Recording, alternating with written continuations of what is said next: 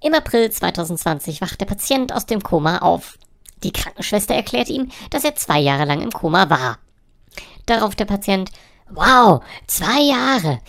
Ich kann es kaum erwarten, meine Freunde zu treffen, ins Fußballstadion zu gehen und mir die neuesten Filme im Kino anzusehen.